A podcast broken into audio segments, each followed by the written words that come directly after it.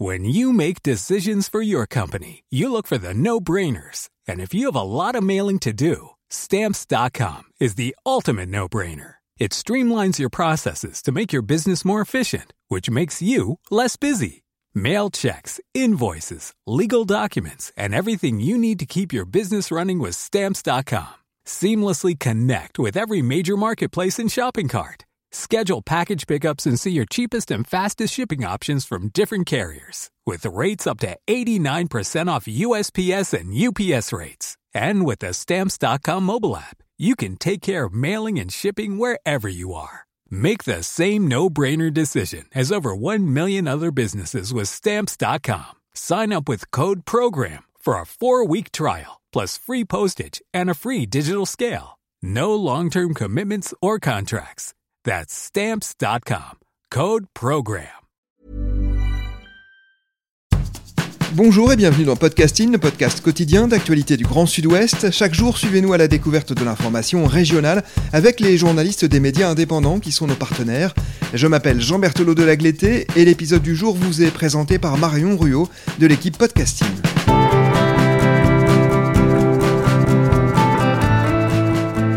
Aujourd'hui, nous avons choisi de traiter un dossier publié dans le numéro 45 du magazine bimestriel et média partenaire Famosa. Des textiles made in Périgord, rêve ou réalité, c'est le titre du dossier. Bonjour Nelly Fry. Bonjour. Vous êtes rédactrice en chef du magazine Famosa et avec votre équipe, vous avez consacré un dossier au domaine du textile en Périgord. Consommation, production, relocalisation des savoir-faire. Tout d'abord, pourquoi avez-vous choisi de publier ce dossier? Euh, Nous pensions à ce, dossier à partir de, l'été dernier, euh, où, euh, à, la, faveur de la crise du Covid et du manque de masques, nous avons vu réapparaître des petits métiers complètement disparus, les, couturières, hein, et les couturiers d'ailleurs, qui sont réapparus avec leurs machines pour tisser des masques, parce qu'on n'en trouvait pas à, ce moment-là. Et, donc on s'est souvenu d'un passé en Dordogne, un passé industriel où il existait une petite industrie, notamment de la, chaussure et du textile, qui avait complètement disparu et euh, on ne savait même plus que ça avait existé. Et finalement, quelque chose de réapparaissait euh, qui, qui, était de l'ordre du travail du textile. Et, euh, et je m'étais dit, tiens, il y a peut-être matière à creuser finalement et savoir si euh, il y a des initiatives au-delà de, de, cette expérience euh, ponctuelle liée au manque de masques. Il y a peut-être des initiatives euh, pour réinventer finalement cette industrie textile on savait qu'il y en avait puisqu'on connaissait l'expérience du cuir. Euh, donc il y avait un cluster cuir qui, qui était réapparu euh, au début des années 2000, donc pour euh, redonner ses lettres de noblesse à cette matière. Euh, mais on ne savait pas, au-delà de, cette expérience, s'il il y avait volonté euh, locale de, de, refaire naître finalement une industrie textile. Dans cet épisode, on va parler de différentes initiatives de naissance et de renaissance qui découlent parfois de la crise sanitaire. Quel impact a eu cette pandémie sur le textile? Alors l'impact, je pense, euh, puisque les initiatives dont nous avons parlé, elles sont toutes nées un peu avant la crise, elles ne sont pas issues de la crise, c'est trop récent. Mais par contre, euh, ce qu'a changé la crise à ce moment-là, c'est une c'est une prise de conscience qui s'est faite autour de la consommation locale, de l'importance, euh, comme pour l'alimentaire finalement, de retrouver les ressources euh, dans nos territoires euh, pour ne plus être dépendant des, des, importations et voilà. Donc c'est vrai pour les fruits et légumes par exemple. On a vu vraiment un retour à une consommation locale. C'est également vrai pour le pour le textile. Euh, c'est-à-dire euh, les gens euh, ont pris connaissance finalement qu'il y avait des initiatives et les ont soutenues. Plusieurs de ces initiatives sont passées d'ailleurs par des financements participatifs et ont eu un réel succès qui leur a permis d'aller plus loin. Par exemple, dans la double du Périgord, deux femmes ont eu l'idée de recréer une filière laine. Ce projet est né d'une rencontre. Racontez-nous mais avant, est-ce que vous pouvez nous rappeler ce qu'est la double? Bien sûr, la double, c'est une forêt en fait. C'est une, c'est vraiment la, la, principale forêt de, de Dordogne. Hein. C'est une forêt dans le dans le nord-ouest, on va dire, de la de la Dordogne, qui est euh, qui est euh, finalement marquée un peu par des terrains acides, des terrains pauvres. Ce sont des petites exploitations autour de l'élevage Et donc, euh, dans la double, euh, il y a des initiatives, là aussi, tout à fait intéressantes. Et celle dont nous parlons dans ce dossier, c'est celle de Thérèse Colère. C'est une bergère, une bergère sans terre, qui euh, est arrivée finalement dans ce, dans ce secteur pour y élever euh, des moutons, euh, mais elle a cette particularité de n'avoir pas d'exploitation, c'est-à-dire qu'elle pâture dans les espaces laissés vacants par l'agriculture qui, qui, qui, disparaît peu à peu. donc voilà, elle a des, des, des moutons de race rustique qu'elle promène selon les petits contrats qu'elle peut avoir avec des communes ou des particuliers pour aller entretenir les terrains. Et donc ça lui permet finalement d'avoir un troupeau assez assez conséquent. Hein, je crois qu'elle a 300 bêtes. Et, euh, et ce qu'on ignorait, euh, c'est qu'elle souhaitait également euh, valoriser la laine de ses moutons, en plus de, de, la viande de ses agneaux. Et donc elle a rencontré une, une personne qui s'appelle Catherine Raccourcier et qui est euh, tisserande par passion. I want to grow up. to wear a leather jacket. And that leather jacket is gonna hold my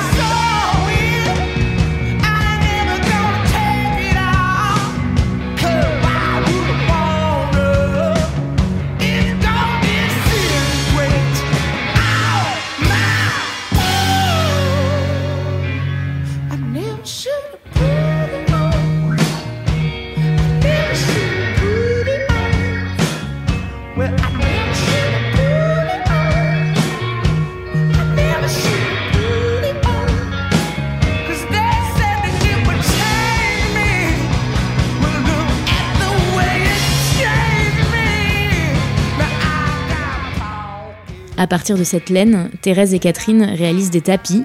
Elles ont même créé une association de valorisation des laines de la double.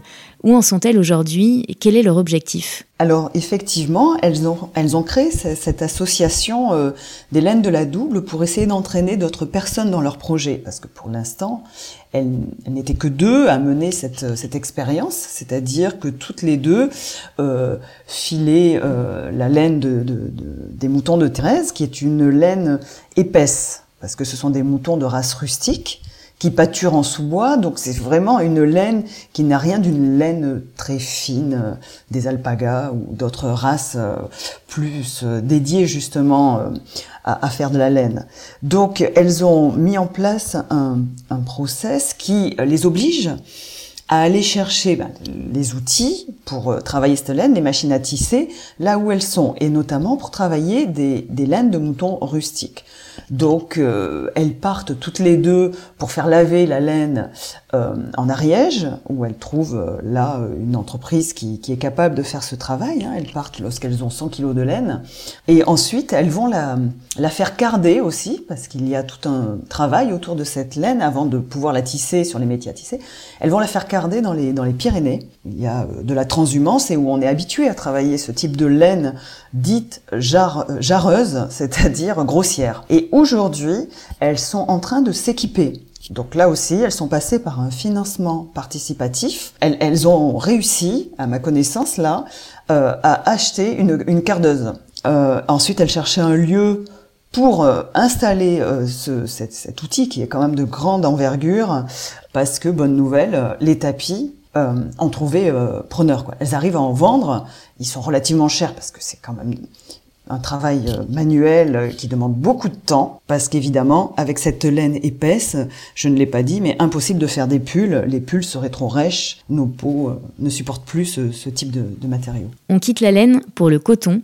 Margot Juranville a créé la marque Until il y a trois ans, alors qu'elle est encore étudiante. Quel est le concept de sa marque? Elle veut créer une marque qui utiliserait que des cotons français, bio si possible, euh, pour produire, euh, pour l'instant ce sont des t-shirts euh, et des sweatshirts de marque française éthique. Elle vient de, de, Dordogne, cette, cette jeune personne. Elle a fait ses études en Dordogne, maintenant elle est sur Bordeaux. Elle a aujourd'hui effectivement ouvert une boutique à Bordeaux c'est pas rue Sainte-Catherine, c'est passage Sainte-Catherine, et elle vend également euh, en ligne. Alors pour l'instant exclusivement des t-shirts et des sweatshirts, comme je l'ai dit, mais visiblement elle veut s'intéresser à faire des bas, euh, des bas, enfin, des, vêtements pour, euh, pour le bas du corps. Donc aujourd'hui, c'est des vêtements unisexes qui vont aussi bien aux garçons qu'aux filles. Elle veut des coupes identiques pour casser les codes vestimentaires. Voilà, c'était son point de départ. Où sont confectionnés les modèles d'Until et quels sont leurs prix? Alors les, les modèles d'Until sont confectionnés dans des ateliers euh, de Nouvelle-Aquitaine. Il y en a plusieurs. Nous, nous, enfin nous, en Dordogne, nous en avons un à la Tour Blanche, dans les ateliers tricot de la Tour. Euh, voilà. Et euh, leurs prix, donc c'est des prix forcément un peu plus chers euh, que des t-shirts que vous trouvez euh, classiquement dans, dans, le commerce. Pour un t-shirt, il faut compter 50 euros et pour un sweatshirt 100 euros. Enfin, voilà, suis précis, c'est peut-être pas aussi précis, mais c'est à peu près euh, l'ordre d'idée. Et euh, Margot défend évidemment ce, cette euh, notion de, de qualité-prix et, de, et finalement d'une fabrication uniquement française et dans les ateliers de Nouvelle-Aquitaine.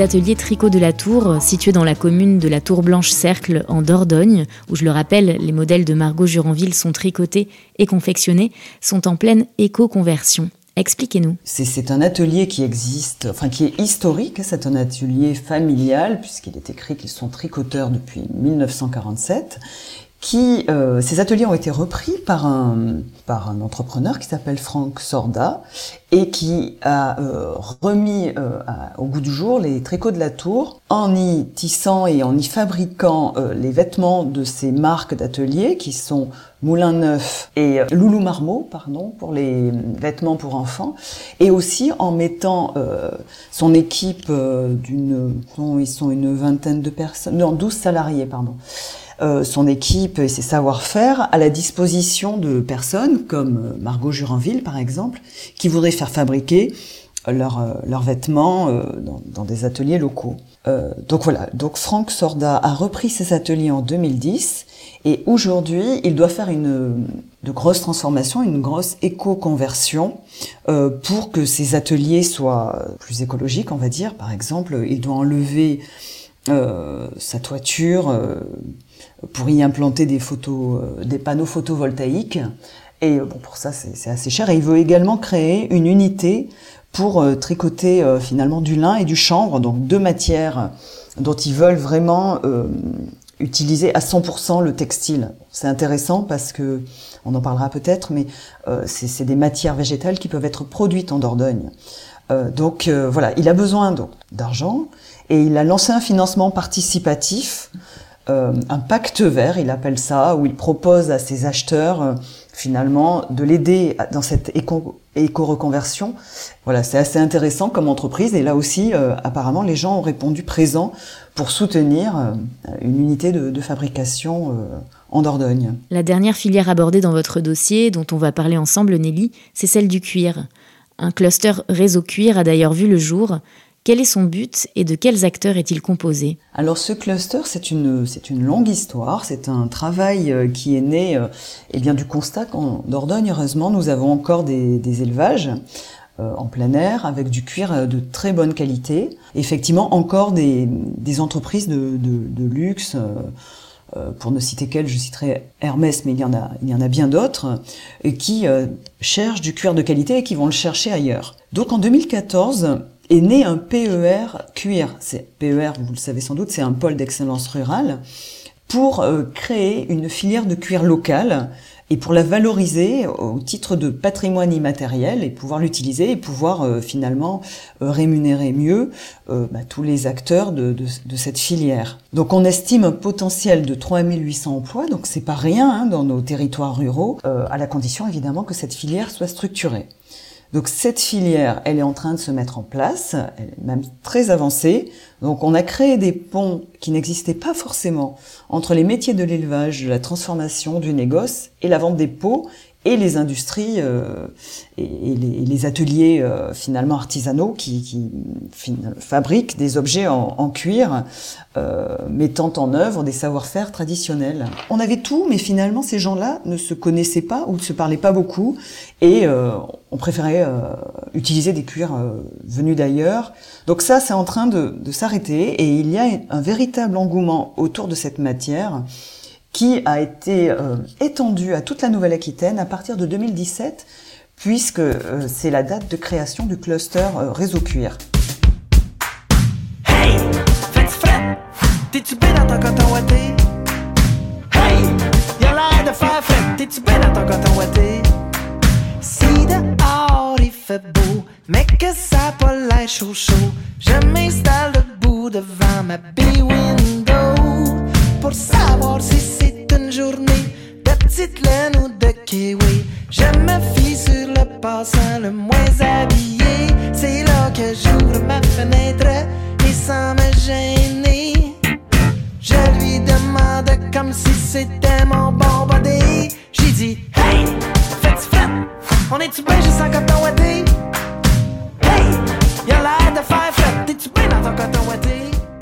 Nelly, selon vous, quel défi doit relever la filière textile aujourd'hui en Périgord ou ailleurs face à la crise actuelle? Est-ce que vous pouvez répondre d'ailleurs à la question de votre dossier finalement qui est le textile fabriqué en Périgord, c'est un rêve ou une réalité? Bah, Je dirais que, comme souvent, comme pour l'alimentaire, c'est un choix de consommation. Euh, soit effectivement, euh, on continue à, à choisir son textile euh, en fonction du prix ou de la mode euh, et on accepte et on assume de faire travailler des ateliers en Chine avec euh, les conditions de travail que l'on sait.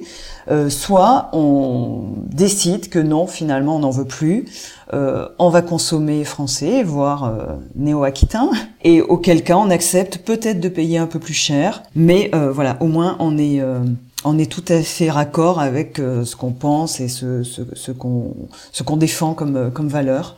Donc je pense qu'effectivement le, le, défi il est là, il est il est dans ces initiatives que l'on mène euh, avec les consommateurs, hein, parce qu'à partir du moment où ils acceptent de, de, financer un projet local comme ça, ils ont un droit de regard, ils ont quelque part, ça devient un peu leur initiative aussi.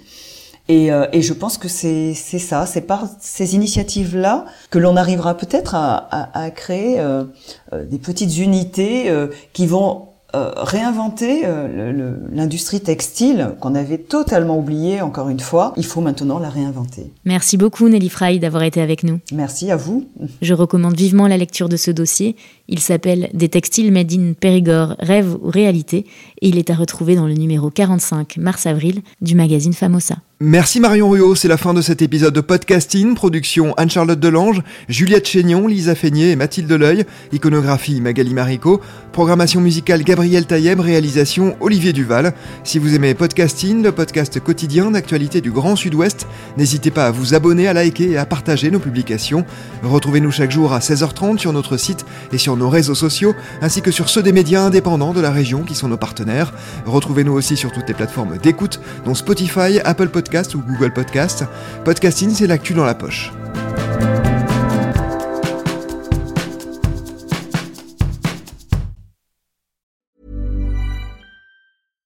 When you make decisions for your company, you look for the no-brainers. And if you have a lot of mailing to do, stamps.com is the ultimate no-brainer. It streamlines your processes to make your business more efficient, which makes you less busy. Mail checks, invoices, legal documents, and everything you need to keep your business running with Stamps.com. Seamlessly connect with every major marketplace and shopping cart. Schedule package pickups and see your cheapest and fastest shipping options from different carriers. With rates up to 89% off USPS and UPS rates. And with the Stamps.com mobile app, you can take care of mailing and shipping wherever you are. Make the same no-brainer decision as over 1 million other businesses with stamps.com. Sign up with code program for a 4-week trial plus free postage and a free digital scale. No long-term commitments or contracts. That's stamps.com. Code program.